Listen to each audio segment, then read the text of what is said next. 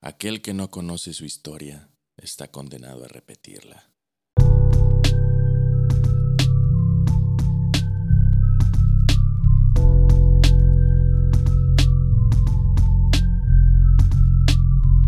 Sean bienvenidos a un nuevo episodio de Retomando la Historia. ¿Qué onda? ¿Cómo se encuentran todos el día de hoy? ¿Cómo están? ¿Cómo les va a todos? Otro día más aquí con nosotros. Ya estamos de regreso con un nuevo episodio en otro jueves histórico que esperemos que estén disfrutando tanto como nosotros. Y bueno, antes que nada vamos a ver cómo, cómo estuvimos esta semana. ¿Qué nos cuentas, Diego? Pues en chinga, dando vueltas, haciendo mucho para no hacer nada, no nada. Como siempre. Bien dicho, muy bien. Siendo adulto. Ah, su madre, sí.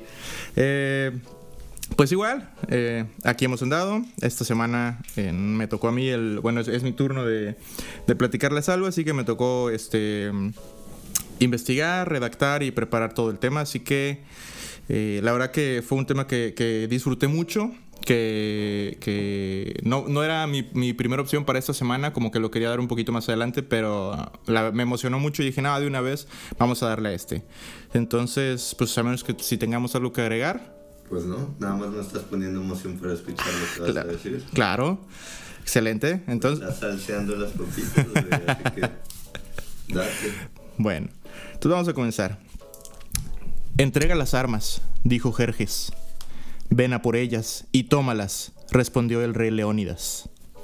Uy, papá. Así es, el día de hoy les voy a platicar sobre la batalla de las Termópilas. Y vaya que me emociona este tema.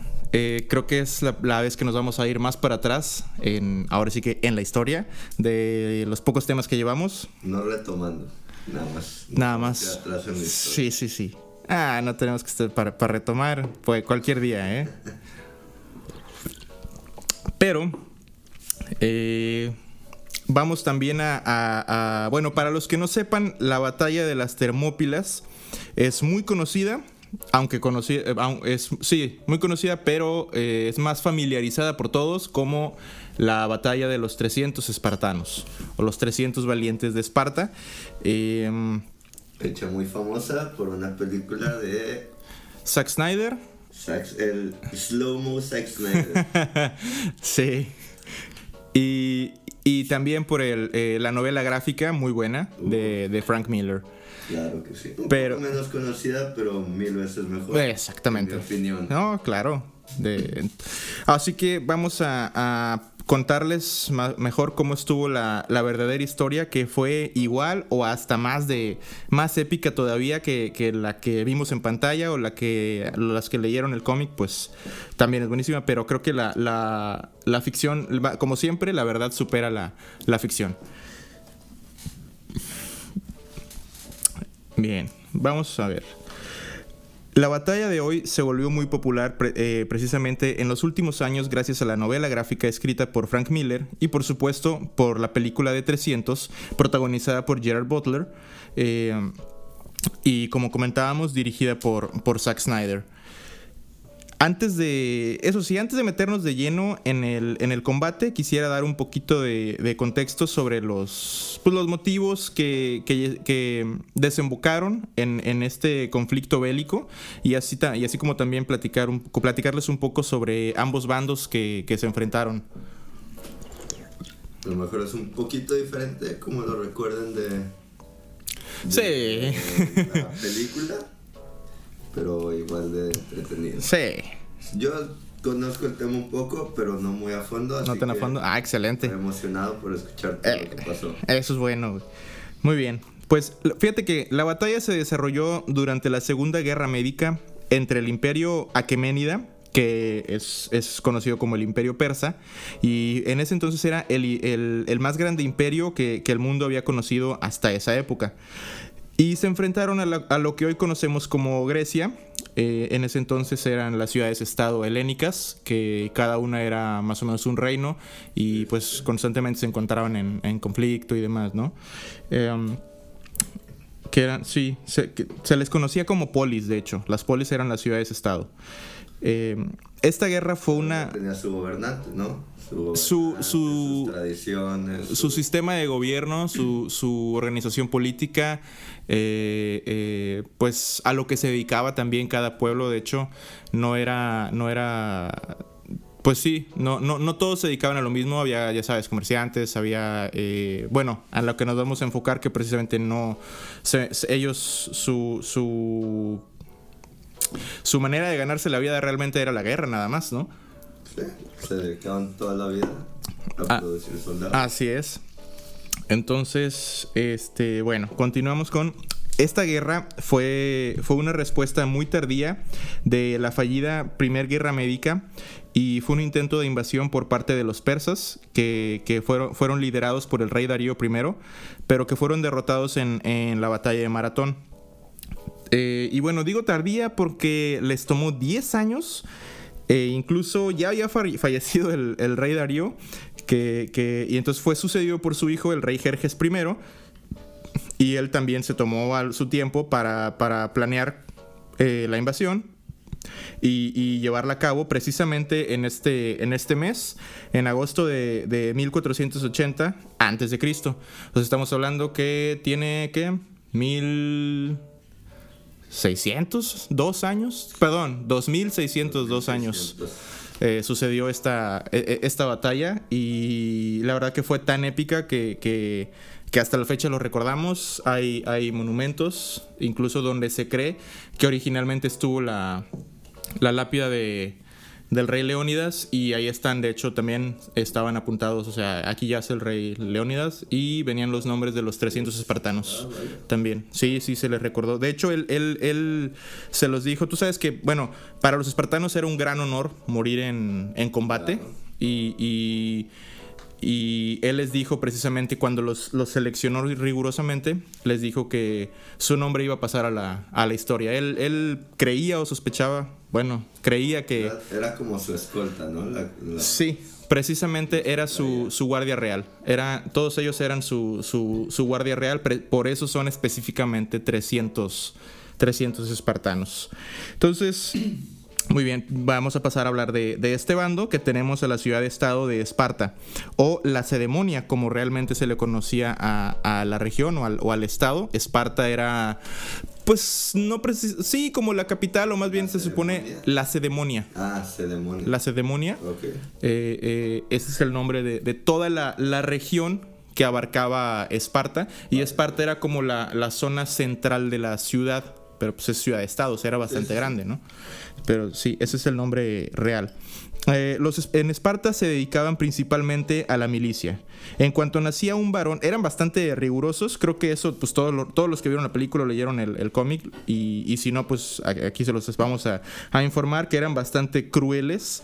Porque en cuanto nacía un varón, era inspeccionado en busca de deformidades. Y si, si hallaban, por un consejo de ancianos, si las hallaban, eran abandonados a su suerte. Originalmente se creía que los tiraban desde, los, los lanzaban desde una colina, pero se ha ido a, los arqueólogos precisamente a la, zona de Esparta, ahorita en Grecia, y no han encontrado, eh, pues lo que se supone que sobreviviría con el paso de los años es la mandíbula, la parte de abajo, y no se han encontrado restos de, de bebés, o sea, de infantes. Entonces ah, se cree que realmente los dejaban en el bosque y ya ahí pues eran devorados por animales, muertos por frío, hambre, inanición, lo que fuera, ¿verdad? Era un buen pedo y le dan una probabilidad de, sobrevivir pues, a un bebé. Fíjate que se supone que eh, no, no es que lo hicieran por buena onda, sino... Claro que no. Pero sí existieron algunos, eh, o bueno, se cree que hubo probabilidad de que había quienes sabían que encontraba, que, que dejaban a los bebés ahí e iban y los adoptaban.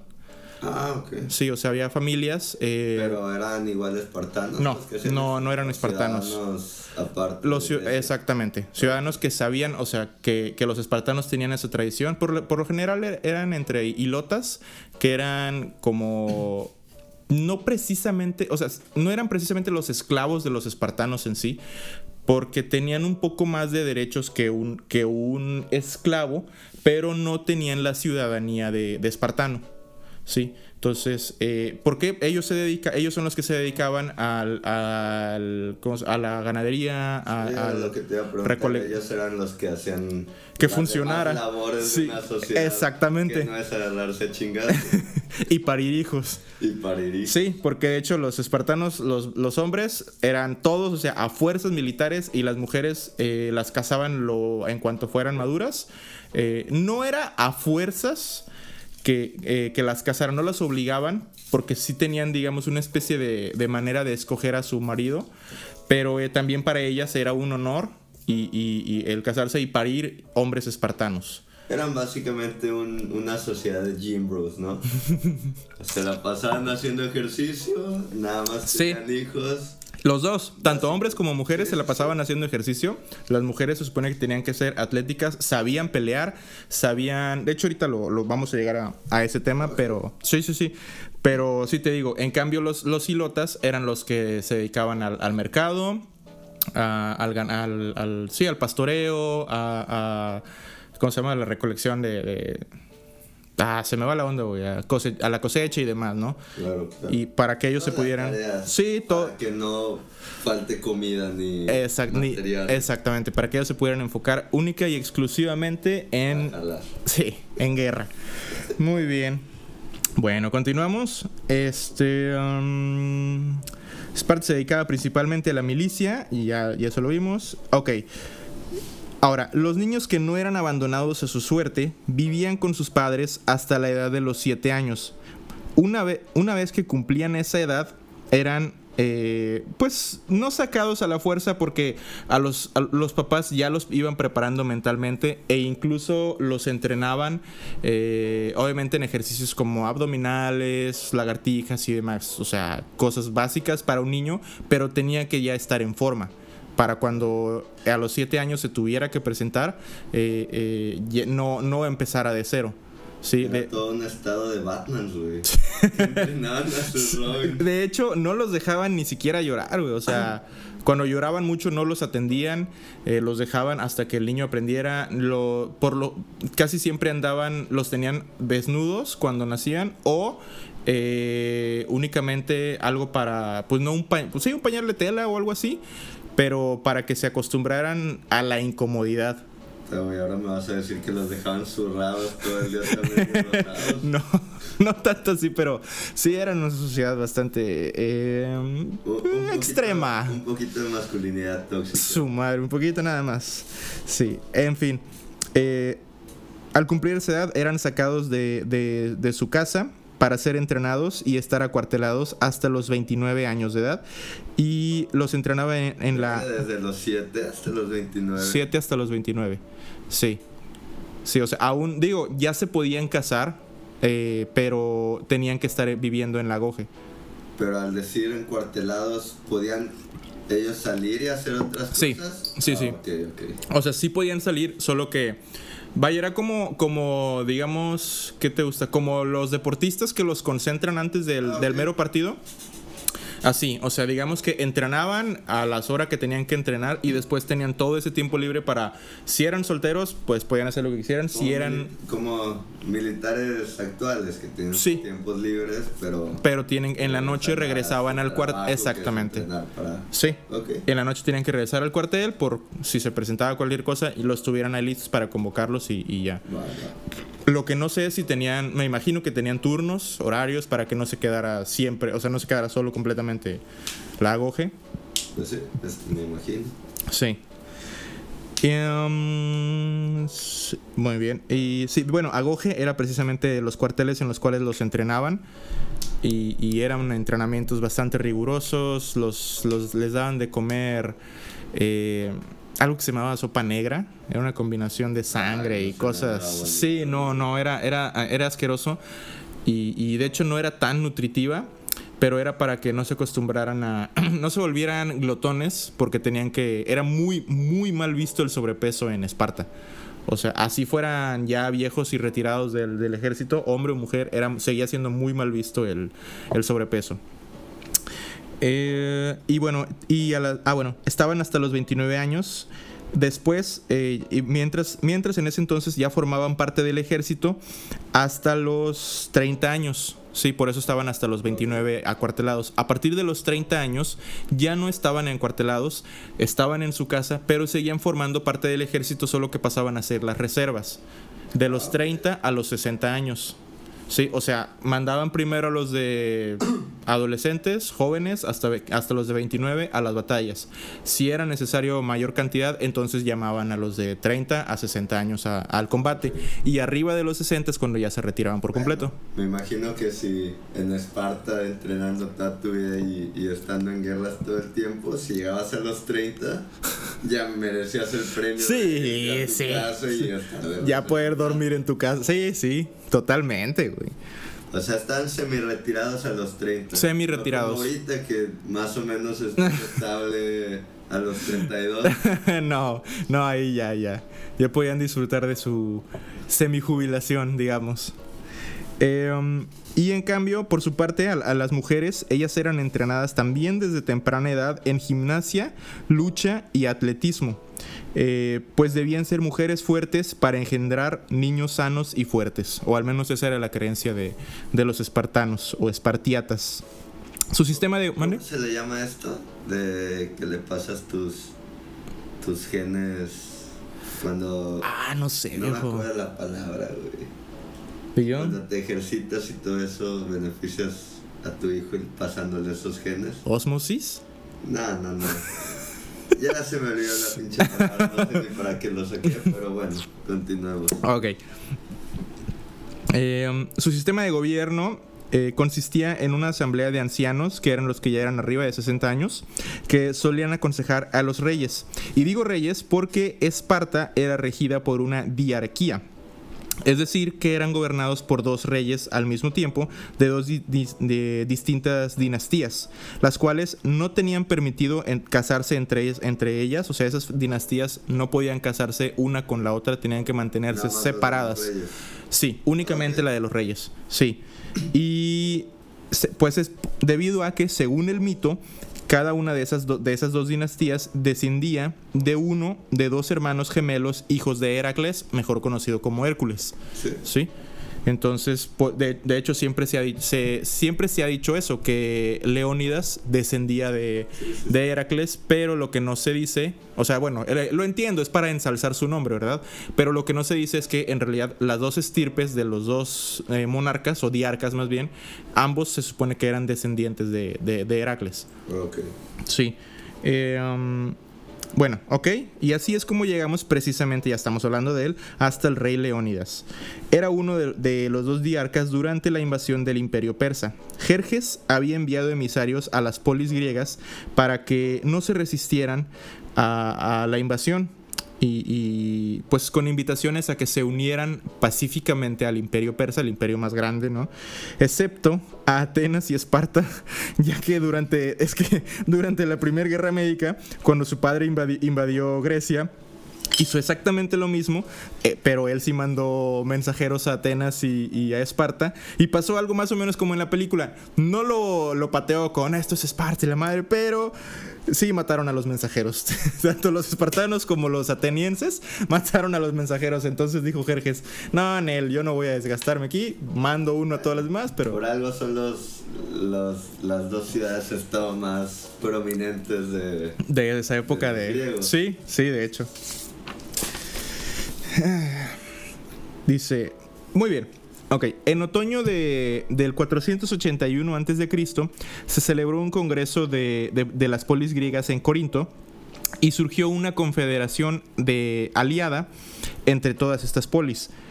Pues estaban conscientes de lo peligroso que, se, que era el ataque del imperio aqueménida y sabían que si combatían por separado serían, pues serían derrotadas o borradas. Eh, digo, eh, es que el hecho de que ya, habían, ya tenían tantas, tantos países conquistados los persas, pues los conquistaban, digamos, sí, sí los sometían, pero los sometían a, a vasallaje. Entonces, digamos que les ofrecían que se unieran a su ejército y, y- y lo- los sumaban, de- eh, eh, eh, y entonces lo único que hacían era engrosar sus filas de, de- de soldados. No, no era tan crueles como, como en las, Pues como las lo... películas. y No, no. Tenían como, como esclavos. Sí, sí, sí, sí, sí. Este. No, no, de- de- eh, incluso les pagaban. O sea, a los que se unían, a los que eran soldados, sí les Ya pagaban por su de- servicio. ya eran parte de su Del imperio, exactamente. Sí, o sea, no Pero eran tan Para mierdas. este entonces ya tenían territorios en Grecia. No, Lo habían intentado. O sea, mandaron invitaciones nada más en, en Atenas y en Esparta no. Mataron a los mensajeros. Sí, nada más. Pero aún así no se les había unido todavía nadie de Grecia. No, de hecho, sí, sí se vieron tentados, sobre todo las ciudades que están empezando Grecia por parte de, de Asia, pero pues a fin de cuentas como que esta alianza que hicieron fue lo que los, los ayudó a, a- a declinar la, la invitación, ¿no? Hablar huevos. Sí, exactamente, porque saben, bueno, pues no vamos a estar solos. Y como dices tú, al saber que eh, a- tanto Atenas, de hecho eso les infundó, infundó bastante valor, el saber que ni, ni Atenas ni Esparta eh, se habían, habían sucumbido, se habían este, hin- eh, hincado, digamos, no sé, ante, ante la invasión persa, fue lo que dijeron, pues no, vamos a, vamos a combatir, ¿no? Porque ellos son las principales ciudades. Igual sí lo logramos. Sí. Entonces, bueno, continuamos. Eh, ah, ok. Posterior a esto, los espartanos fueron a consultar al, al muy famoso, y, eh, en, sobre todo en esa época, oráculo de Delfos. Para los que lo conocen, pues ya saben más o menos para dónde vamos. Para los y los que no, pues también estaría muy, muy bien que hagamos pos- más adelante un, un episodio precisamente sobre el oráculo de, de Delfos. Prominente en, en la historia de Grecia. Sí, Siempre iban ahí para ver qué, cuáles eran sus oportunidades, ¿no? Pues era, era como, ¿qué sería? Como los grandes eh, gobernantes de hoy en día cuando van con el Papa, yo creo, ¿no? Que piden su bendición. En este caso, lo que van y pedían era, era que les dieran su... su eh, pues les adivinaban el futuro, se Era supone, ¿no? Las ir- pitonizas. Ir a leerte la mano. ¿no? Sí, sí, era, era, algo- era algo así, pero era muy, muy concurrido. De hecho, se dice que hubo un, en el tiempo en que estuvo su mayor auge del, del oráculo, tuvieron hasta 16 pitonizas al mismo tiempo. Entonces atendían a un montón de gente. No tengo idea, la verdad que no he investigado tanto, no sé si cobraban, me imagino que sí, pero ha de haber sido algo, algo módico. Sí, yo creo que bueno, sí, tributos, regalos sí les daban. Y a diferencia de un, un- un detalle o a diferencia de la creencia popular, no era- las pitonizas no eran muchachas jóvenes y vírgenes, que todos creían que, de hecho en la película te lo ponen así, te ponen a los a los consultantes que eran deformes y que la lamían y que ella era una virgen. No es cierto, eran mujeres arriba voluntarias, arriba de 50 o 60 años. Ah, eran Sí. bastante grandes. Sí, pero hay un motivo. Originalmente sí eran jóvenes. Pe- es- Todos no somos originales. no, no, no es. Mames, güey. No, no, no. O sea, no ellas. Originalmente las, las primeras pitonizas que tuvieron en el oráculo sí eran, Ah, sí eran jóvenes. Tradicionalmente. Tradicionalmente, ajá. Pero la. No recuerdo el nombre. Hubo un vato que llegó y violó a la que tenían. Entonces dijeron, no, pues sabes qué, vamos a evitar esto de eh, la tentación porque era una virgen joven.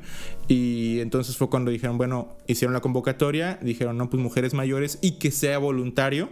Y, y siempre hubo- no faltaba quien, quien sí quisiera convertirse en pitoniza.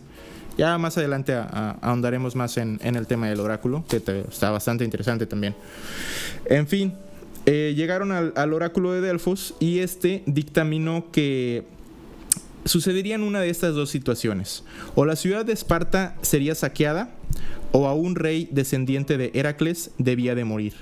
Leónidas, que para ese entonces se calcula que tenía entre 50 y 60 años, eh, en cuanto supo esto, se convenció de que debía de ser él.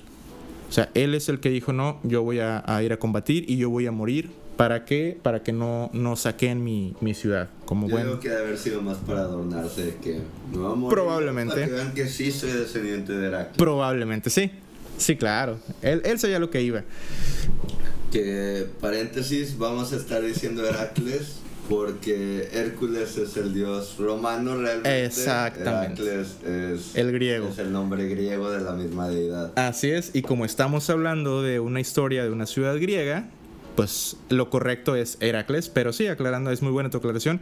Hércules, de hecho, nunca he entendido, me gusta mucho la película de Disney de, de Hércules, pero siempre me ha causado conflicto eso de que todos son Zeus, Hera y todo. Hermes, y, y- y él es Hércules, güey, ¿por qué? O Yo sea, creo que sonaba más bonito Oh. y tal vez era más conocido en ese entonces el nombre de Hércules. Tal vez con, con o sea, para la promoción de la película era, Sí. era mejor ponerle Hércules. que Heracles, sí, Pero eso ha creado una generación de la gente que no sabe de eso. Pues le dice Hércules. Hércules. a La deidad griega. Exactamente, güey. Y, y sí, la verdad sí, sí me castra, o sea, no, no queda. De ahí en fuera te digo, me encanta la película, me divierte muchísimo, pero siempre he tenido ese conflicto. bueno, regresamos, regresamos al tema. Eh, es bastante largo y, y- y no quiero que se, se alargue de más el, el episodio. Ya saben que nos desviamos. Sí, bueno, ya. Llevamos ¿Qué? ¿Seis seis- episodios? Seis episodios, ya se darán cuenta que nos desviamos un poco. So- sí, solemos hacer eso. Eh, pues bueno, para el año 480 eh, se volvió a reunir la Confederación de, Polis eh, Helénicas para determinar la estrategia de combate que utilizarían en contra de los persas y optaron por enviar una, fuerte, una fuerza aliada de 10.000 hoplitas. Hoplitas se le conocía a los soldados griegos. ¿Por qué? Porque ellos utilizaban un escudo que era, se le conocía como oplón que era el, el escudo que utilizan los espartanos, que lo utilizaban en realidad la mayoría de los griegos. eh, Griegos en general. griegos en general, sí, el escudo redondo enorme. Este, la diferencia, ahorita voy a describirlo, pero la diferencia del escudo espartano con el de los demás oplones o, u escudos griegos era que tenía una doble bracera. Sí, o sea, los griegos solo tenían una, eh, se lo sujetaban con la mano. El de los espartanos era un poco más pesado y tenía doble, doble bracera. ¿Para qué? Para empujar. Sí, ellos Ok. estaban acostumbrados a, a empujar al enemigo, Por precisamente. la formación que era su costumbre. ¿no? Sí. La falange. La falange. Sí, la falange. Y les beneficiaba por su tipo de combate y demás. De hecho, ellos eran los únicos que... Ahorita voy a describir bien las armas que portaban, pero sí era una variación de las armas que portaban en sí los, los demás eh, ejércitos griegos o hoplitas griegos. tipo, pero tenía sí, era una variación para los espartanos, exactamente. Eh, bueno, pues ellos optaron por enviar una fuerza aliada de 10.000 hoplitas en el valle de Tempe. Sin embargo, fueron avisados por Alejandro I de Macedonia que el valle podía ser rodeado. Además de, de- fue cuando se les informó del inmenso tamaño del ejército persa, que estaba compuesto por 250 mil soldados. Digo, si en, en este en esta época igual y un cuarto de, de millón de, de- un ejército de un cuarto de millón no suena tanto, pero tomamos en cuenta que en ese entonces no había tanta gente en el mundo y sí era algo impresionante. Digo, los griegos aliados estaban enviando 10.000 soldados y esos güeyes llegaban con 250 mil, pues era de amar. O sea, sí, sí fue cuando dijeron, no, no, yo creo que esta estrategia no va a jalar. Este, vamos a, a ver, vamos a pensar en otra, ¿no? Entonces, eh, pues decidieron retirar sus fuerzas de ahí, los mandaron llamar, ya los habían enviado, y trazar otra estrategia. Eh, fue Temístocles, un general ateniense, el que sugirió que enviaran un ejército al, al paso de las Termópilas para que los persas, se en el cual los persas se iban a ver obligados a atravesar a pie. Sí. Temístocles había estado también en la batalla. En la primera batalla, Maratón. sí, en la batalla de Maratón, sí, fue uno de los, de los ganadores precisamente, de, entonces era bastante respetado el, el- el general Temístocles. Eh, Era un veterano, casi, ya, casi sí. entonces. Sí, ya. Entonces, eh, planean una nueva estrategia y aquí vamos a hablar un poquito de, de- del paso de las Termópilas y del también por cómo es que fue posible que tan pocos hombres o tan pocos soldados fueran capaces de enfrentarse durante casi tres días completos eh, a un ejército que los superaba eh, como 20 veces a uno, algo así. No, Más o menos. O sea, sí eran bien chingones, pero tampoco eran unas pinches bestias. No, exacto, güey. Matar a 20 cabrones cada uno. Sí, no, no, es sin cansarse, o sea. Ahorita nos contarás Exactamente. Pues bueno, comenzamos por el terreno. El paso de las Termópilas era un, angos- un angosto desfiladero. Un angosto. Angosto. Ango, no, on- es que estamos en angosto, entonces me confundo, güey. en fin, Presidente, bueno, la, la- la batalla se llevó a cabo, se cree que en el 7 de agosto también, ¿eh? Entonces, más o menos andamos por las fechas, sí, sí, de, de- como aniversario también de, la batalla, ¿no?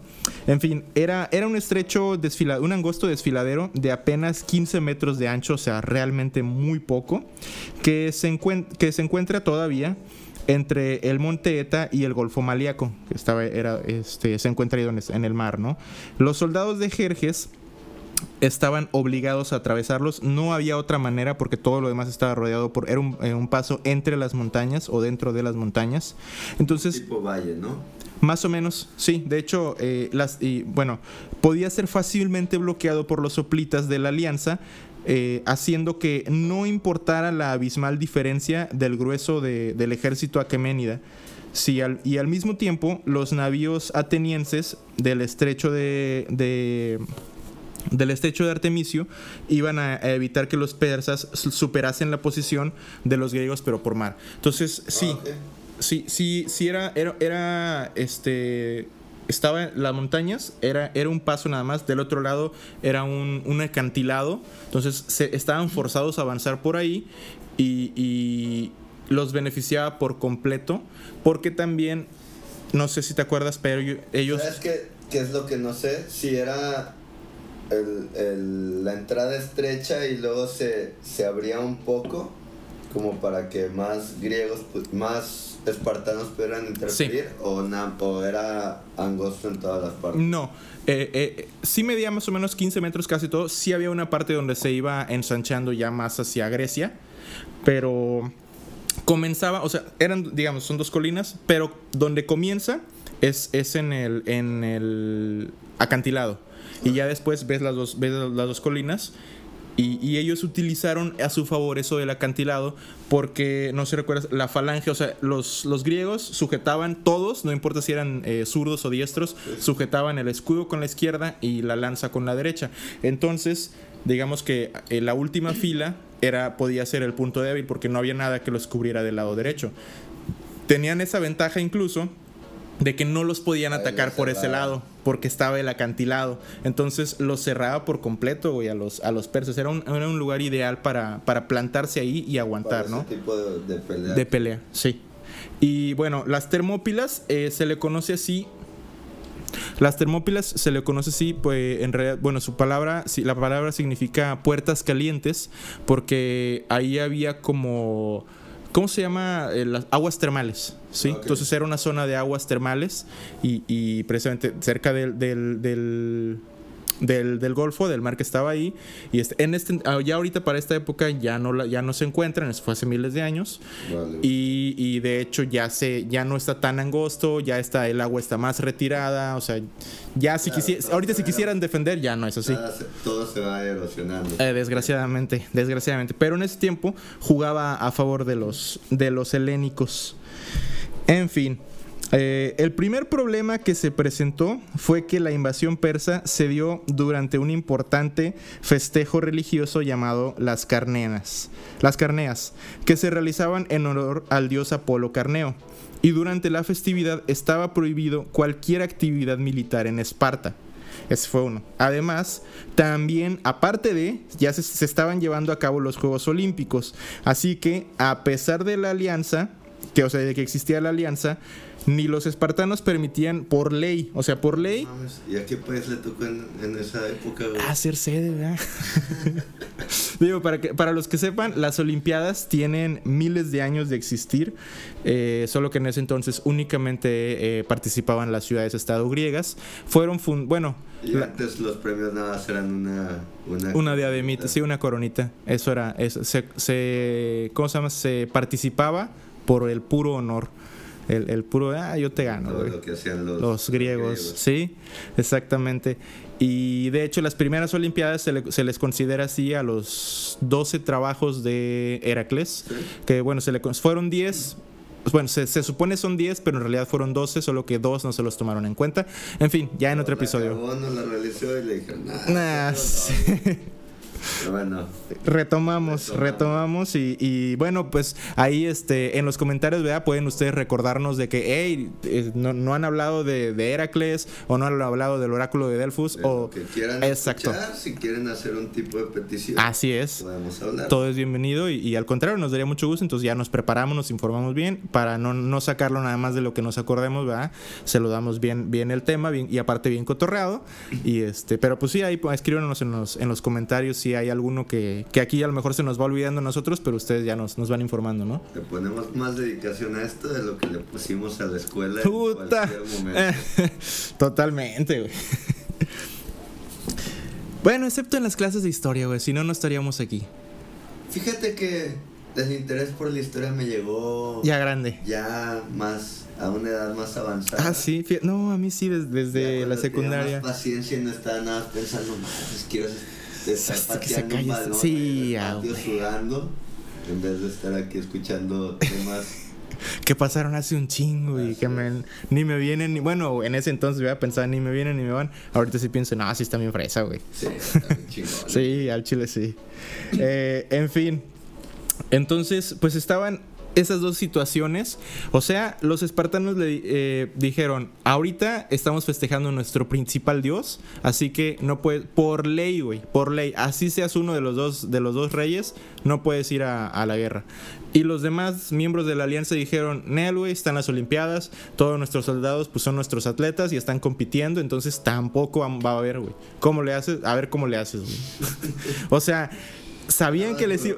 Sí, güey, no, y, sabían que les iba a cargar, güey, contra los persas y aún así, Nel, es más importante eh, eh, las tradiciones y las festividades que... ¿Cómo vamos a calmar al pueblo si no les ponemos esto? Estamos a una Pan, pinche pan y circo, pan y circo, sí, claro. Qué En- bueno que eso ya se acabó en este entonces. Ah, no, claro, güey, eso ya se quedó atrás hace mucho, ¿ah? En fin, entonces eh, se cuenta que al terminar la batalla, de hecho, e- este- esta, anécdota, esta anécdota está, está bien chingona, precisamente lo que decías del, del premio de las Olimpiadas. Se dice que al terminar la batalla de, de las Termópilas, Jerjes quiso saber por qué motivo los griegos habían enviado tan pocos soldados, entonces hizo interrogar a, a dos desertores arcadios. Ellos respondieron que todos los demás hombres se encontraban participando en los Juegos Olímpicos. Para esto, el rey, sorprendido, re- les pregunta cuál era el premio para los ganadores y ellos respondieron, una rama de olivo. Entonces, al escuchar esto, Tigranes, uno de los generales persas, exclamó sorprendido, por los dioses Mardonio, que era el comandante principal del ejército, ¿Qué tipo de gente son estos contra los que nos has traído a pelear? No compiten por riquezas, sino por honor. O sea, estaban, se, se asustaron un chingo, güey, ya cuando se dieron cuenta contra quién se estaban enfrentando. Casi, casi dijeron, madre, güey, si este bien pendejo. Sí, güey, o sea, ¿cómo se nos ocurre venir a invadir hasta... O sea, es como... Pues no, güey, no te metes con esa banda, güey. Simplemente, ¿no? Eh, eh, en fin. Por lo que entonces solo se le permitió al rey Leónidas marchar con su hipeis, que eran precisamente lo que tú decías, que son su guardia personal. Siempre se conformaba por 300 soplitas menores de 30 años. Pero para esta batalla él los seleccionó personalmente mediante una competición en la que demostraran su, su valentía, su destreza con las armas y una excelente preparación física. Además, el rey tuvo otro requisito, y ese fue que tuvieran un hijo varón, bueno, como mínimo uno, para que se perpetuara su estirpe. Aunque también se sospecha que el rey pensaba que aquellos que fueran, que tuvieran familia a, las cuales regresar, lucharían más ferozmente. Exacto. Sí, entonces era una doble estrategia, porque él sabía que iban a su, a su muerte segura, ¿no? Entonces, eh, él dijo... Vez como espartanos decían qué honor, pero Sí. también decían, no, quiero ver, Quiero ver a mi familia, sí. En, en dos años más lo voy a cuartelar. Sí, ándale. Y aparte también dijo, no, pues si vamos a una muerte segura, de perdido que, es, que tenga a quien lo suceda, ¿no? En, en, en, en su familia. Aparte era muy difícil para los espartanos porque si no tenían descendencia, No había más soldados. men- Sí. Menos, menos gene pools para que... Menos soldados. Para que hicieran más soldados. Así es, güey. De hecho, eso fue lo que terminó con la sociedad espartana, Sí, güey. sí, sí. Totalmente. Sí, no estaban. Sí. Como que no contaban con ese detalle. Eh, en fin. Dice. De, bueno, entonces formó su, su guardia con los 300 IPs y ya salió. Salió él con el, el. Digamos, la bendición de todo el pueblo espartano, ¿no? Y sale de ahí. Dice, de camino hacia las Termópilas, ya fue cuando distintos contingentes procedentes de las ciudades que conformaban la alianza se les fueron, fueron reforzando el pequeño ejército espartano. Y bueno, mira, traigo los números exactos, bueno, no exactos, ¿verdad? Los que, porque se Ah, debate, sí, sí, se, se debate las cantidades. Pero, pues la verdad, no, no, o sea, mira, iban, iban de Corinto, iban de Tebas, o sea, iban de Ar- iban Arcadios, o sea, de distintas ciudades que ya más o menos se pueden, se pueden buscar, ¿no? la batalla de los 300 por- porque fueron los de la iniciativa. Así es. Pero realmente eran un poco, un poco más. Sí, se calcula que eran entre 5 y 7 mil Pero soldados. los, los que eran guerreros, guerreros, eran los. Exactamente, esos eran, to- 100% eso era su, su... Pues ahora sí que citando la, la película, era su profesión. O sea, no eran otra cosa más que soldados.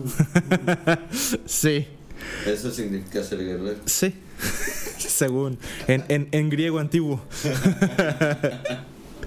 bueno, entonces, eh, se le fueron uniendo al pequeño ejército espartano, alcanzando una cifra que se estima entre los 5.000 y 7.000 soldados. Una vez que arribaron al estrecho paso, Leónidas escogió que defendieran la parte más angosta y en ese lugar los fosidios, u- otro pueblo que, eran de los que habitaban más cerca de, las Termópilas, ah, habían levantado una muralla defensiva que se encontraba en algunas partes ya en ruinas. Así que el rey puso a sus soldados a, que reconstruyeran la muralla para una mayor protección. Y también les informaron sobre que sobre un pequeño paso montañoso, se mandó a sus vigilantes, sus scouts y demás, ¿no? Y les informaron que había un, un paso montañoso que podía ser utilizado para rodear a las Termópilas. Se cree que era como un paso ovejero o algo así, porque Ok. cabían entre uno, máximo dos hombres por, o un sea, exceso que rodeaba un poco. Sí, los rodeaba por arriba las colinas y ya bajaba por, por atrás de donde se, se estaban ubicados ellos, ¿no? Entonces envió mil soldados ahí a que acamparan a la cima y evitaran, y evitaran ser rodeados precisamente. O sea, que ellos iban a defender ese, ese pequeño paso. explorador persa, Les avisarían. Así es. los mataban para que no dieran Bueno, sí, o sea, ellos los mataban, pero, pero vaya, los, los mandaban un, un- un griego a que le avisara a Leónidas, ¿verdad? Ah, ok. Sí. Entonces, eh, cuando los persas llegaron a las Termópilas, enviaron un explorador y el ejército griego eh, les- le, le- le permitieron adentrarse hasta el campamento y que los observara.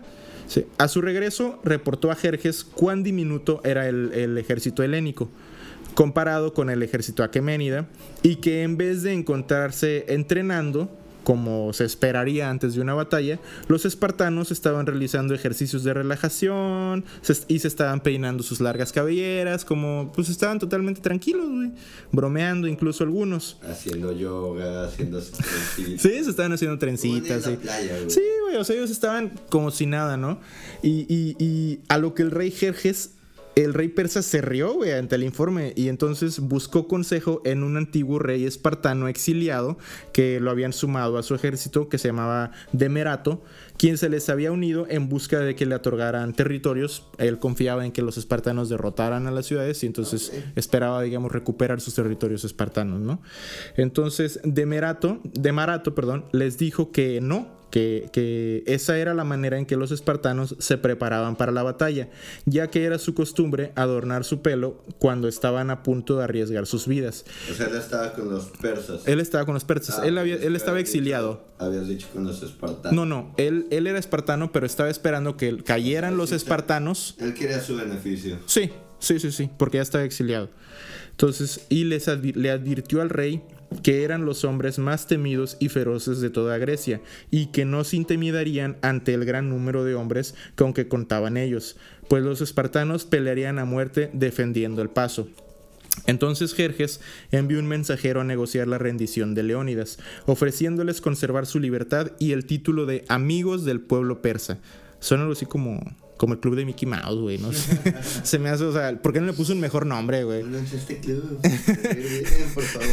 Pues es que yo pienso que también, si le hubieras puesto un nombre más chingón, güey, estás hablando con espartanos, ¿no? O sea, ponle un nombre chido y a lo mejor sí se animaban, Hasta pero... eso Jerjes no se ve arrogante, güey, porque para la información que tenía, él pudo haber dicho, no, me los voy a chingar. Sí, sí. Pero les estaba, o sea, él quería un imperio más grande. Más grande, No, sí. no nada más más muertes. Sí, de hecho, en cuanto supo de, de la calidad, digamos, y ferocidad de los espartanos, los quería sumar. No quería tener que enfrentarse a ellos. Así es. Total. eh, y además también les ofreció tierras más fértiles. El diarca espartano rechazó los términos, a lo que el emisario le, le insistió en que depusieran las armas. Fue cuando entonces el rey Leónidas le respondió, ven a por ellas y tómalas. Sí, o sea, Badass. sí, badass as fuck. Sí, sí, sí, así como el meme de Cosmo, güey. Pero mira el tamaño de esos huevos. Entonces, los persas no atacaron durante los tres días siguientes, pues Jerjes esperaba que los griegos huyeran ante la enorme diferencia entre los ejércitos. Pero como le había advertido Demerato, eso no sucedió.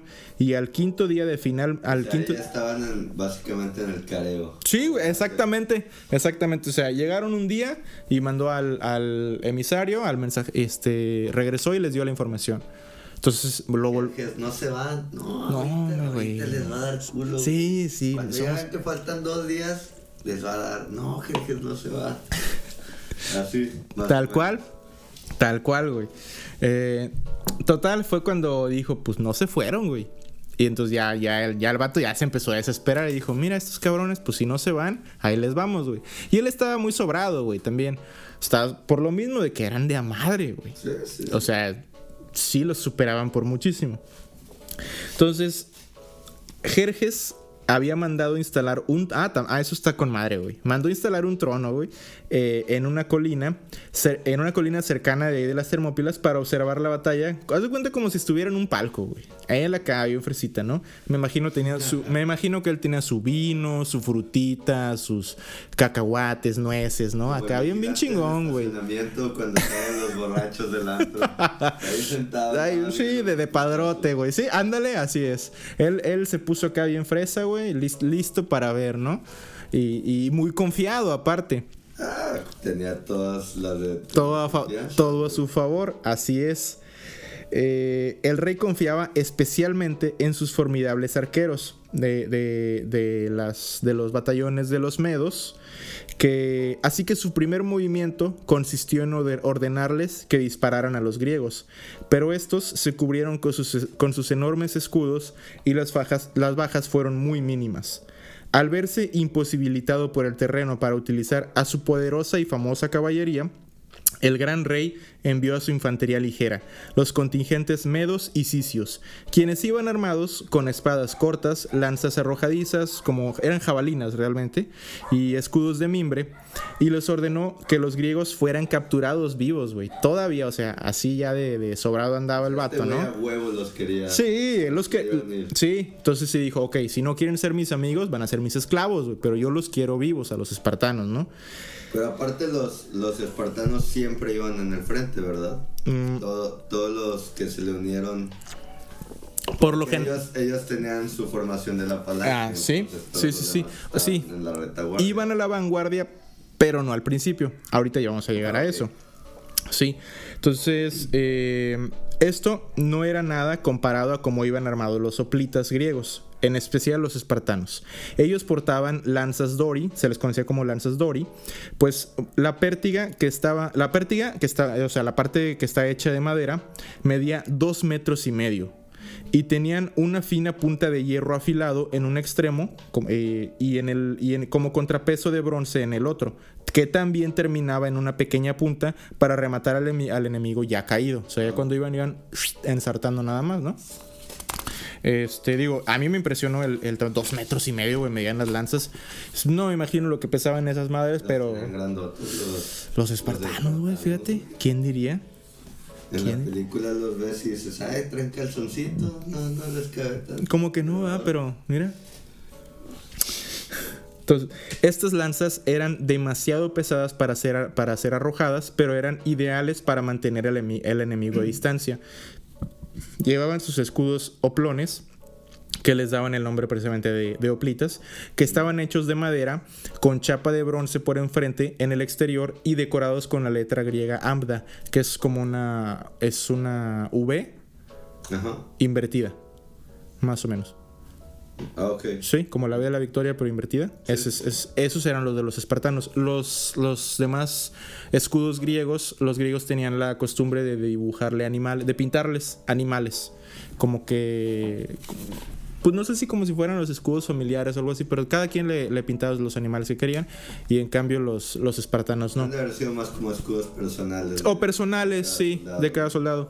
Sí, pero los, los espartanos no. Ellos traían, la- todos traían la misma letra, la letra griega Ambda, que era en referencia a, la tierra, a su tierra de origen, que era la Cedemonia. Estos escudos medían un metro de diámetro y cubrían desde el mentón hasta la rodilla, una vez alzados eh, con el brazo a la altura del pecho. Y pesaban entre 8 y 12 kilos. Ah. Sí, cabrón. Por, cargando eso todo el día. todo, no, hombre, güey. Por dentro, eh, como les, les había comentado, tenían una cubierta de cuero y un brazal en el antebrazo, además de- del típico donde se sujetaban eh, comúnmente de la mano.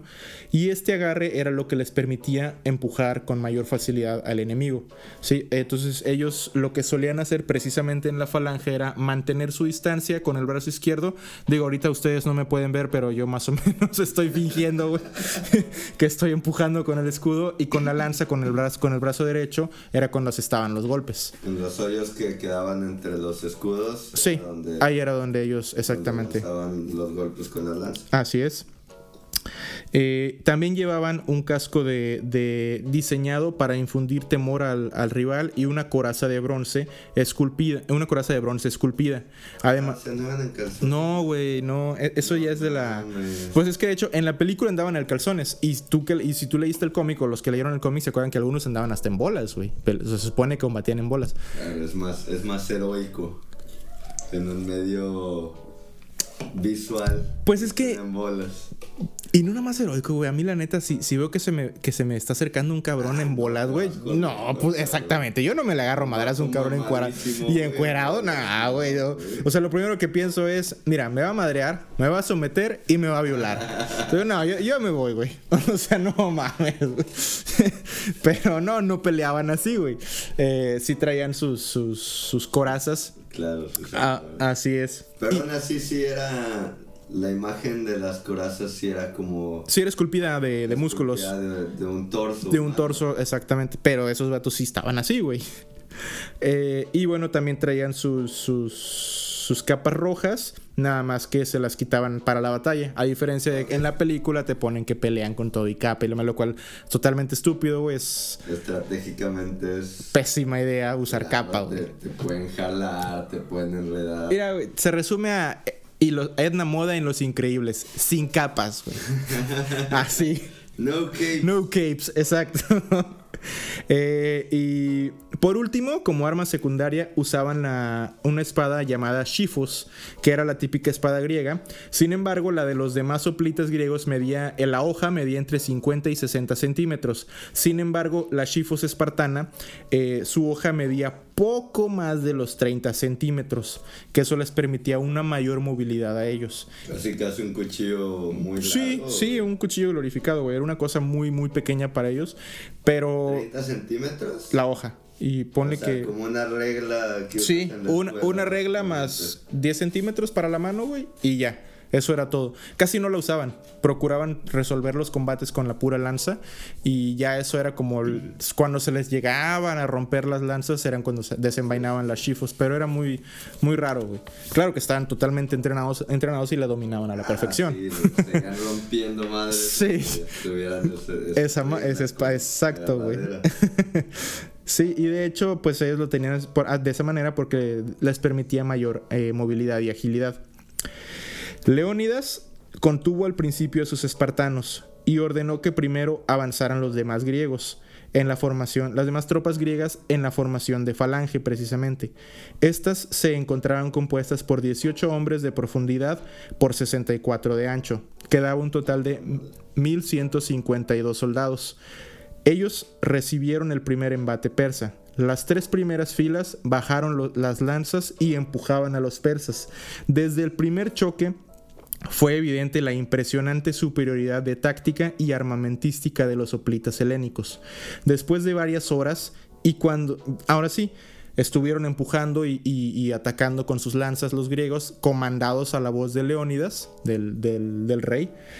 Y ya cuando habían pasado varias horas, que, y se comenzaron a cansar fue cuando Leónidas envió a sus 300 espartanos a la vanguardia. Y aquí sí es donde empieza lo mejor. Ya fresquitos. Sí, y los agarraran más madreados y, los también... Los de Jerjes ya están cansados. Pues aquí vamos.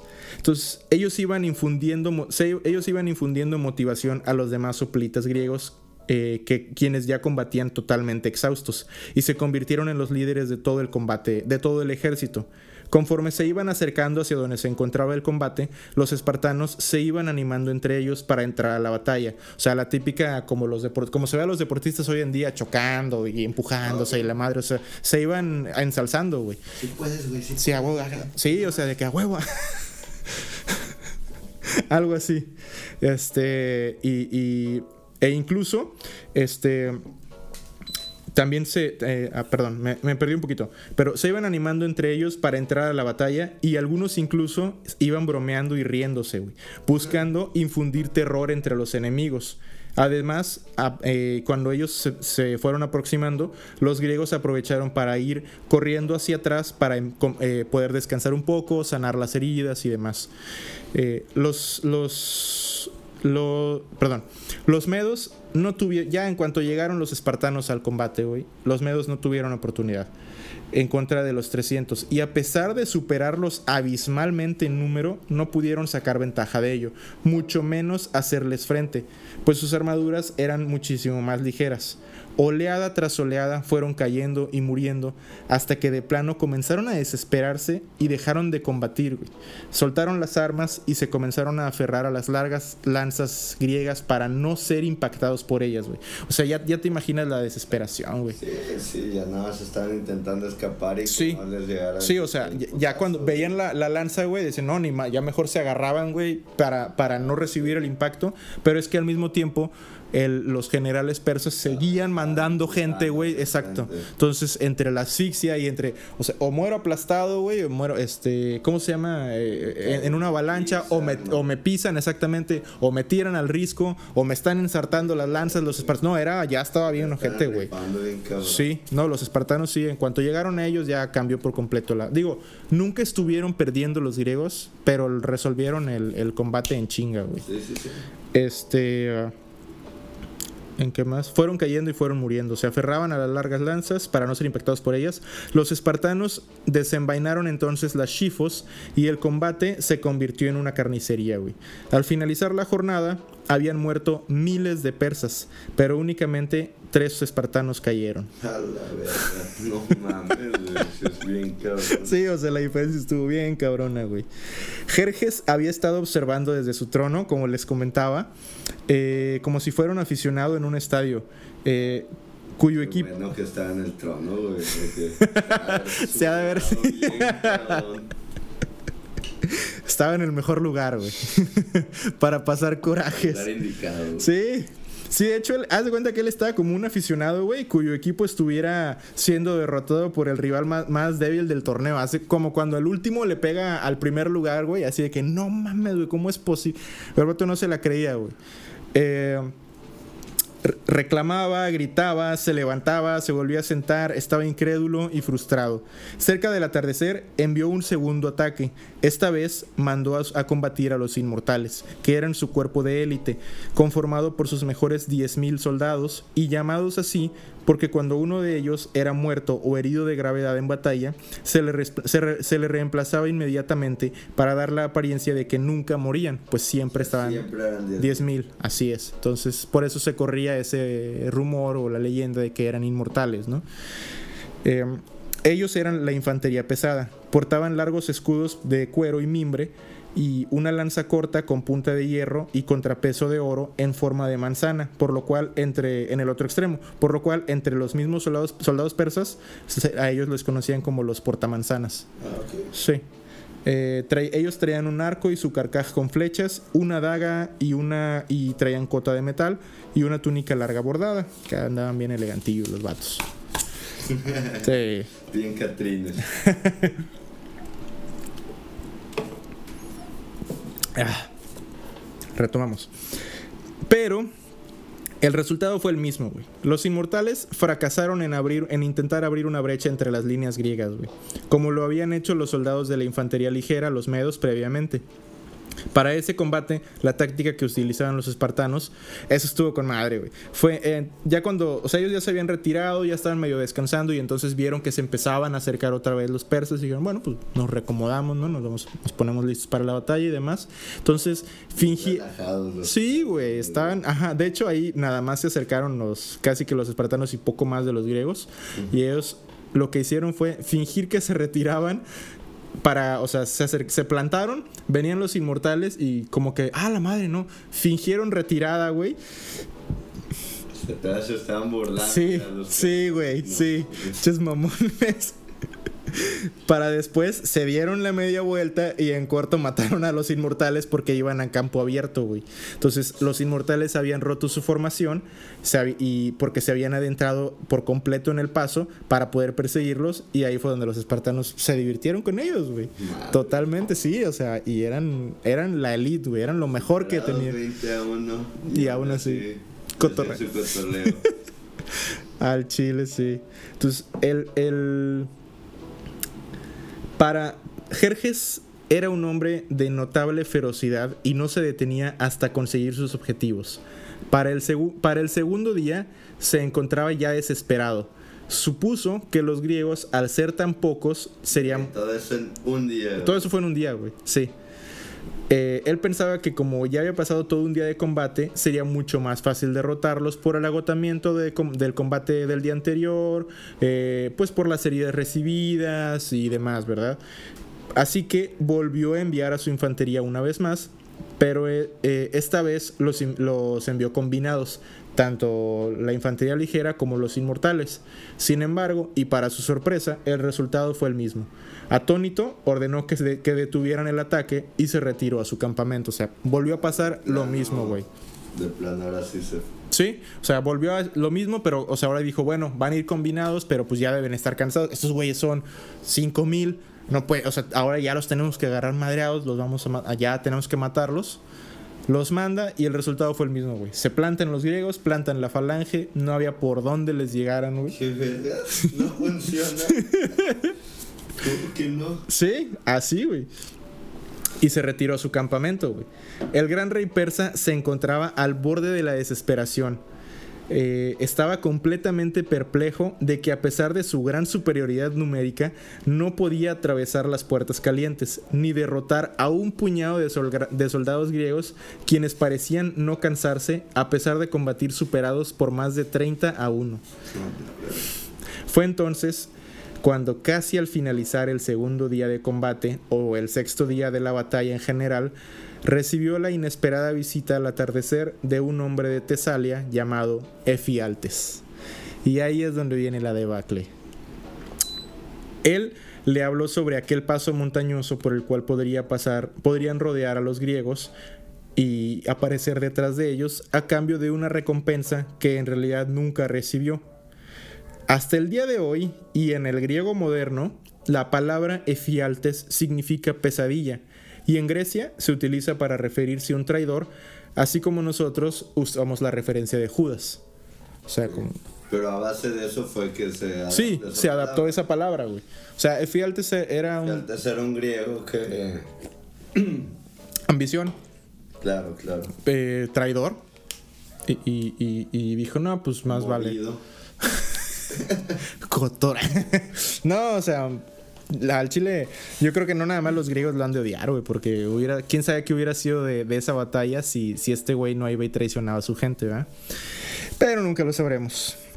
En fin, el rey Jerjes envió a sus inmortales a recorrer ese angosto paso eh, durante la noche y al amanecer del tercer día, eh, eh, de ba- de al, ter- al amanecer del tercer día de batalla o séptimo día de, en general, los, fos- los fosidios, quienes eran los que los, los mil soldados que había enviado Leónidas a resguardar, este, es- que ellos estaban encargados de defender la posición, se percataron del avance enemigo porque escucharon que pisaban hojas, entonces ellos se prepararon para combatir y enviaron un mensajero rápidamente que, que avisara al rey espartano del ataque.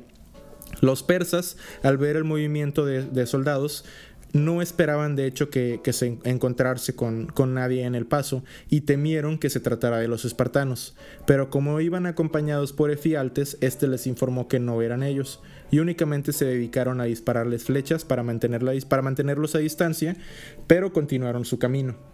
Cuando el, el mensajero llegó al campamento e informó a Leónidas que los estaban rodeando, convocó a un consejo de guerra y tomó la decisión de enviar a los demás soldados que conformaban la alianza de regreso a sus tierras para que se prepararan para defenderlas. Y únicamente le pidió a sus, a sus hipeis o su guardia personal de espartanos que combatieran y murieran con él. O sea, ahí sí ya nada más quedaron los 300. No, Bueno, Todavía no. De hecho, no. Eh, 700 tespios, 400 tebanos y 100 hilotas se quedaron también y decidieron compartir el mismo destino del rey.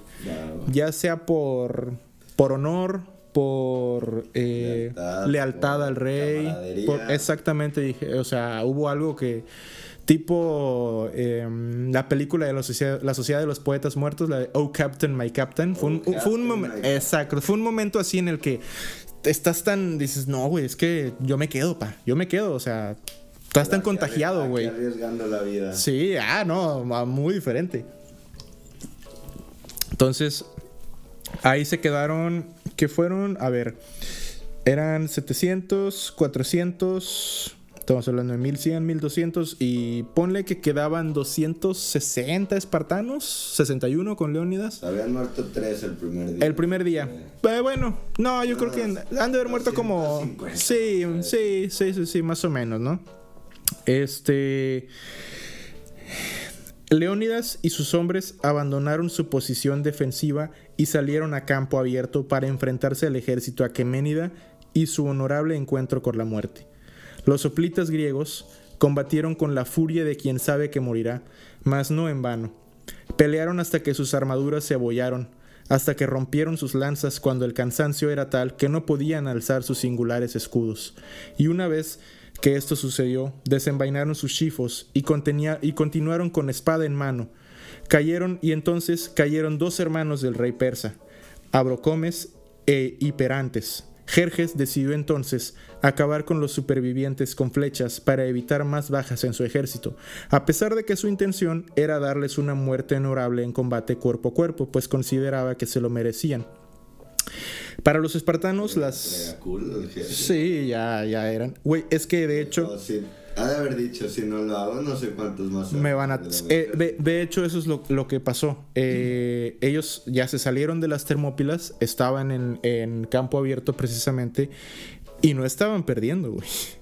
Eran un chi... O sea, sí, los espartanos eran un chi... Digo, los, los persas estaban rodeados y aún así no estaban perdiendo, güey. O sea, eventualmente iban a, iban a morir y se iban a cansar, pero se estaban llevando todos los persas que pudieron con, con ellos, güey. Entonces ya fue cuando Jerjes... Bueno, le mataron dos hermanos, güey. Ya cuando le matan a los hermanos y le, se lo hacen saber es No cuando, güey... sido nada más generales. Sí, no, obviamente. Ya para llegar a un general, güey. Sí, fue cuando ya el vato dijo, no, pues hasta aquí se acaba lo de, lo de combatir con honor. Ay, te, te comentaba, eh, de hecho los, los, los, persas, este, perdón, los, los, espartanos consideraban que, que el arco y la flecha eran... eran Deshonorados. exactamente, porque no eran combate cuerpo a cuerpo. Entonces ellos... No había, no había realmente formaciones griegas de arqueros. ¿No? Pues no, creo que lo único que algunos puede que, puede que tengan jabalinas, pero no tanto, no en ese entonces. Y Esparta de plano no se sabe que no tenía eh, arqueros. Ellos sí. En fin, retomamos. A pesar de que tenía la intención de darles una muerte honorable, eh, combate cuerpo a cuerpo. Entonces, Leónidas y sus hombres lucharon hasta el último aliento bajo una lluvia de flechas lanzadas por el ejército más grande que la historia había conocido hasta ese momento. Y cuando cayó el rey griego, los espartanos combatieron ferozmente para proteger su cuerpo. Lograron recuperarlo e incluso obligaron a retroceder a sus enemigos hasta en cuatro ocasiones, pero eventualmente todos los soldados murieron. Esta fue la primera vez que un diarca espartano fallecía en combate. Eh, por lo general, más bien nunca, nunca había pasado. A veces iban a los combates ya a cierta edad, ya no combatían, solo como generales. Pero en esta ocasión, eh, Leónidas le quiso entrar a los madrazos y, creo que sí sirvió de. Luego con todos sus soldados hasta el último momento. Así es. De hecho, eh, una de las frases que me gusta mucho que ponen en, en la película y eso es cuando ya están muriendo y, uno de los soplitas le dice a, a, Leónidas, fue un honor, eh, es un honor morir a su lado, mi rey. Y Leónidas le contesta, ¿no? Para mí fue un honor vivir a tu lado. Es como, digo, se oye muy poético. Sabemos que probablemente no haya sido así, pero eh, lo que representó para ellos combatir. sí, probablemente los sentimientos. Los sentimientos, exactamente, güey. Exactamente. Una vez finalizada la batalla, cuando todos los hombres que defendieron encarnizadamente el paso de las Termópilas yacían muertos, Jerjes, el gran rey persa, descendió desde su trono y paseó entre los cadáveres hasta encontrar a Leónidas. Ordenó que lo decapitasen y clavó su cabeza en una estaca para, para mofarse del rey espartano, que lo había desafiado y había perecido. El ejército persa se adentró en territorio griego, pero tan solo un... Sí, güey, o sea... inspiró a, todo a, toda la nación. Sí, exacto. De, eh, eso fue. Pues tan solo un mes después fueron derrotados en la batalla naval de Salamina, obligando a Jerjes a retirarse a Asia porque temía que lo rodearan y se, quedase, se quedara atrapado en Europa. Dejando, entonces solo dejó un ejército de 150 mil hombres a cargo del comandante Mardonio, el que decíamos que le, reclamaron de contra quién los llevaron a combatir. Sin embargo, y tan solo un año después, Mardonio y su ejército fueron derrotados definitivamente en la batalla de las llanuras de Platea, en la que se enfrentaron a todo el poderío de la alianza griega. Los persas comenzaron ganando la batalla, hasta que la falange espartana consiguió abrirse paso entre la infantería de los medos, y uno de ellos, eh, ya con todo el poderío espartano. Todo el poderío espartano, sí. Todo el poderío griego. Griego y, todos los espartanos también. Eh, hasta que uno de ellos, Arimnesto, le lanzó una piedra a Mardonio, quien se encontraba en combate y además rodeado por su guardia personal de mil hombres, y lo mató. Ay, güey, pobrecito Mardonio. Ya estaba culeado en el primer día, güey. Pues sí, güey, pero ni era de una pedrada. De una pedrada, güey. Pobrecito. Pues sí, güey. Total. Eh, ah, eso, eh, eh, eso hizo a partir de ese momento los persas comenzaron a perder y posteriormente a huir a su campamento. Los griegos los alcanzaron ahí y fue cuando los masacraron. Al mismo tiempo, el otro diarca espartano, Leotíquidas, había navegado con una pequeña flota y se enfrentaron en Jonia a un ejército de 60.000 hombres que había dejado Jerjes ahí. Ellos estaban confiados en su superioridad numérica, como siempre los, los, perdón, los persas, pero, en vez, pero una vez más, la infantería oplita demostró su superioridad y venció a los medos, dando fin así a la segunda invasión aquemenida y a, eh, a Grecia y a las guerras médicas. O sea, O sea, de haber sentido bien chingón el otro rey de que, ah, ya, yo ya me los chingué. Yo ni Sí. paro, pero ya me los el, el, el otro, el Leotíquidas. Sí, de hecho sí. Es que no tenemos nada en contra de él, no se, nunca se ha dicho no, nada, no, que la historia. Pero no fue tan barato. No, no fue Leónidas. Y, y aquí vamos con esto.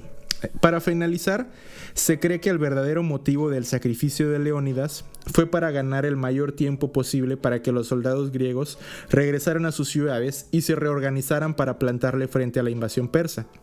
Pero en esta ocasión, con todo el poderío de la alianza de las ciudades estado-griegas, y no solo la tradición de espartana de morir con honor en combate en lugar de regresar con vida de una batalla perdida. Aunque por último, y mi favorita personal, es que el rey tenía muy presente la profecía del oráculo de Delfos y lo hizo, o sea, sacrificar su vida, para cumplirla y, y así proteger a su pueblo. Y, aunque en su momento no, no dije cuál era, aquí les va la, lo que profetizó el oráculo. Mirad, habitantes de la extensa Esparta, o bien vuestra poderosa y eximia ciudad es arrasada por los descendient- descendientes de Perseo, o no lo es. Pero, en ese caso, la tierra de Lacedemón llorará la muerte de un rey de la estirpe de Heracles, pues al invasor no lo detendrá la fuerza de los toros o los leones, ya que posee la fuerza de Zeus. Proclama, en fin, que no se detendrá hasta haber devorado a una o a otro hasta los huesos. Y esa fue la batalla de las Termópilas, y la historia de- del gran rey Leónidas y sus 300 espartanos. Es bastante más impresionante de, de cómo te la pintan. No, güey. Eh, sin tanto, pues, desgraciadamente, la película me encanta, pero, digo, desgraciadamente, Snyder le, le, le mete mucho, pone un gigante y que trae... Ah, claro. Pone Bueno, cosas pero eso, eso realmente sí viene. O sea, viene en el cómic, yo sé. Porque visualmente Eh, Frank Miller as- más impresionante. Sí. Pero pues también escuchando la historia te das cuenta que sigue siendo algo increíble. Sí, casi, güey. Casi. Aguantar tres días combatiendo, o sea, suena fácil. De hecho, sí hay frases que, que no mencioné que vienen en la película, vienen en el cómic y sí están registradas que se dijeron, como lo de que un- uno de los soldados griegos que ya había visto o, o supongo que participó, creo que participó en la primera bata- en la primera guerra médica, les dice que los persas tienen demasiados arqueros y que lanzarían tantas flechas que sus, las flechas cubrirían el sol. Y entonces él responde, Fassbender. sí, es Michael Fassbender que le responde. pelear en la sombra. En la sombra, pues de hecho sí se dijo. Vale. Eh, no recuerdo el nombre, pero del soldado, sí, de hecho está el nombre del soldado. Eh, se conoce el nombre de los 300 espartanos. Te digo, este, vienen, vienen en la piedra y, y si Todos se buscan, están registrados. todos están registrados por su gran sacrificio que, que, que hicieron para proteger a, toda Grecia. Grecia. Y de- exactamente, güey. Eh, hay otra frase que se dijo, la verdad, ah, esa madre se me, se me fue ahorita. Pero te digo, sí. Ah, perdón. Sí hay otra frase que, se le- que les dice Leónidas ya cuando despacha a los demás griegos, que les dice, almuercen bien, porque hoy cenaremos en el infierno. También es, este, está registrado que también se dijo, que también la dijo el, el- el gran rey. Eh, pues él ya sabía, ¿verdad? Que, que lo que iba a suceder. Y aunque sí se enfrentaron y pelearon y todo, pues las probabilidades y todo, pues estaban en contra de ellos. Claro, aparte ya estaba intentando ponerse él en, en el lugar de la profecía, entonces Sí. ya iba totalmente dispuesto a, a morir. a morir. Y este, pero también yo creo, yo creo que fue un poco de todos. O sea, mi favorita, y creo que es más poético pensar que sí, ¿verdad? Que él quiso cumplir la profecía para proteger a su, a su pueblo. Sin embargo, también creo que había un poco de tenemos que hacer tiempo, tenemos que ganarle tiempo a los demás, a la alianza, para que no nos arrasen, sino al contrario, va a poder derrotarlos más adelante. Eh, pero bueno, pues la verdad que es, es una batalla que, que fue impresionante. No, no, no duró tanto como otras, o a lo mejor, ¿verdad? Pero de hecho, hasta hoy en día se sigue analizando las estrategias utilizadas en esa época, la inteligencia de, de la La ubicación. estrategia de las termópilas Sí. sigue súper vigente. Sí, de hecho, ahorita eh, eh, pues también me encantan los cómics. Estuve estoy viendo la última temporada de Young Justice, si no la han visto, y precisamente en un boom tube de la Mother Box, de la caja madre, se, se, meten ahí estos, eh, ¿cómo se llama? Aqualad, eh, Nightwing y demás, eh, Miss Martian.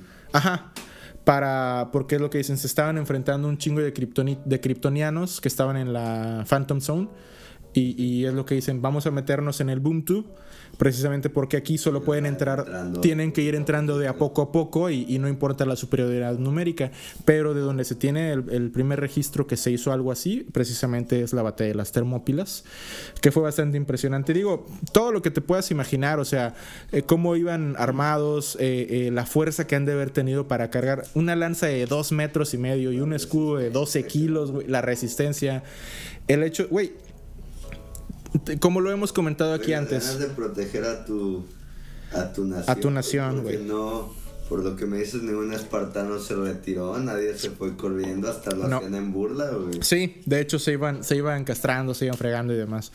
Y, y sobrevivieron dos por sus heridas y desgraciadamente era, era ¿cómo se dice? Cuando los espartanos perdían una batalla, era deshonroso sobrevivir.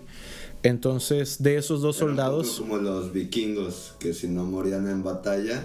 A cierta edad tenían que. No tenían acceso al Valhalla. Sí. Sí, no iban a ir al Valhalla. Bueno, ellos en su sociedad era deshonroso. De hecho, cuando regresaban a Esparta, si ellos sobrevivían, a una batalla que habían, en la que habían sido derrotados, les parchaban, les ponían parches cuadrados en las capas que usaban y demás para que supieran, güey. Sí, era un motivo de deshonra. Sí, está bien cabrón. Sí. Sobreviviste una batalla bien cabrón y. Si eran jóvenes. Deshonrado. Sí, de hecho, si eran jóvenes, ya no tenían derecho a, a casar. O sea, ninguna mujer se quería casar con ellos. Y, e incluso, este, bueno, los... No tenían ni derecho a descendencia. No, exactamente. Los dos soldados que, que sobrevivieron a esta batalla y que regresaron a Esparta, uno... Eh, se, se, ahorcó en cuanto llegó a Esparta, por lo mismo, no aguantó. Y el segundo, en cuanto en la batalla en la que ganaron, en la que se enfrentaron contra, contra este... decisiva. Exactamente, donde le dieron la pedrada al, comandante persa, este, ese vato iban, em, apenas se iban adentrando los persas, como viene ahí que abrieron batalla, que abrieron, perdón, a los, a los persas, ese güey se separó. Se separó de la falange. buscó la muerte sí, sí, sí. En corto buscó que lo mataran, porque no podían con la, con la carga de, de haber sobrevivido a una batalla donde habían sido derrotados e incluso haber sobrevivido a su mismo rey. ¿Por qué? Porque eran la guardia personal del rey. Entonces la deshonra era todavía mayor. O sea, tú debías morir antes que tu rey. Entonces, sí, sí estaba bien cabrón la manera. Probablemente ya había perdido el, honor ante sus compatriotas y no iba a formar parte de la guardia de otro rey. Jamás, exacto. Pero, pero, sí está cabrón. Sí, güey, no, no. Y, y como, te, como les, les comento, eh, la verdad es que las películas es buena, el cómic es bueno, pero la historia, está impresionante y una vez más, la verdad, supera la ficción totalmente, güey. O sea, haber estado ahí, estoy seguro que es... Bueno, la mejor versión la tuvo Jerjes, güey. Sentado en su trono, viendo desde la colina todo el pedo acá, todo el desmadre. Estoy seguro que él, claro, no lo, no lo disfrutó, pero sí vio algo impresionante, güey. Bueno, pues... como dicen, el diablo está en el detalle, El diablo está en los detalles, güey. Así es. Bueno, pues esto, con esto concluyo el, tema de hoy. No sé si tengamos algo más que ya que agregar. Un temazo, güey. Muchas gracias. Estoy impresionado. Sí, la verdad que Estaban cabrones, güey. Estaban cabrones. Leónidas, te digo, hasta el día de hoy, eh, pues, güey, ya pasaron 2600 años, seguimos hablando de, este tema, se siguen analizando sus estrategias, exactamente. Sigue siendo un punto turístico muy visitado, Esparta, las Termópilas. Eh, ah, bueno, se recuperaron también algunos de los restos del rey de, Leónidas. Eh, creo que la cabeza no porque también lo mutiló Jerjes, pero sí algunos de sus restos sí se recuperaron. Se llevaron primero a Atenas y ahí se le rendía culto pero después lo reclamaron los espartanos y, y sí está su tumba y te digo, eh, en- tenía un mausoleo que era donde Teo se le rendía tributo, como si fuera una semideidad por el gran sacrificio. De hecho, en Grecia pues, se pueden encontrar distintas estatuas o bustos de- del mismo rey. Y, y en Esparta ya descansan, se supone, sus restos. En donde está, pues se puede decir una lápida que es mucho más grande. eh, y en el epitafio viene que aquí descansa Leónidas. Y como les comento, viene en el nombre de los 300 espartanos que dieron la vida también con él. Eso sí Entonces- me parece bastante notorio que venga Todos. cada uno de los 300. Sí, sí, sí, sí. Eh, eh, pues la verdad que es algo, es algo muy chingón, güey. Es, es, es una Bueno, como, como última anécdota, eh, Frank Miller cuenta que esa- su inspiración para el cómic obviamente fue la historia, pero que él de niño fue a ver la película, eh, creo que se llama Los 300 Valientes de Esparta, la de los 60 Sí, sí, sí. esa película de, de- de- esta batalla y dice que él fue a verla al cine y estaba con su papá y que el papá que él se sorprende cuando comienzan a perder y le y voltea era un niño y, dice- y le dice a su papá van a perder los buenos y es cuando el, el- el- el papá voltea y le dice creo que sí hijo creo que sí y pues sí desgraciadamente como comentamos por situaciones exteriores o lo que sea pero así fue Una tragedia griega. Totalmente. Totalmente una tragedia griega. Pero bueno, pues hasta aquí el, el tema de hoy y el episodio de hoy. Esperamos o esperemos que lo disfruten tanto escuchándolo como nosotros lo disfrutamos eh, eh, preparándolo y para ustedes. Y así es. Y, y bueno, pues sin más que agregar, les agradecemos por, por escucharnos. Y pues si, si es de su agrado, les agradeceríamos también algunos comentarios o algún feedback, ya La sea... acción que quieran. Exacto. Estamos totalmente abiertos. Positiva o negativa, todo es bien recibido. Nosotros queremos seguir creciendo y mejorando para darles un mejor producto a ustedes también. Eh, pues sin más que agregar, eh, yo soy Pedro Cuarto. Yo soy Diego Campero y en edición De Young. Gracias por escucharnos y nos vemos a la próxima. Nos vemos. Salud. Salud.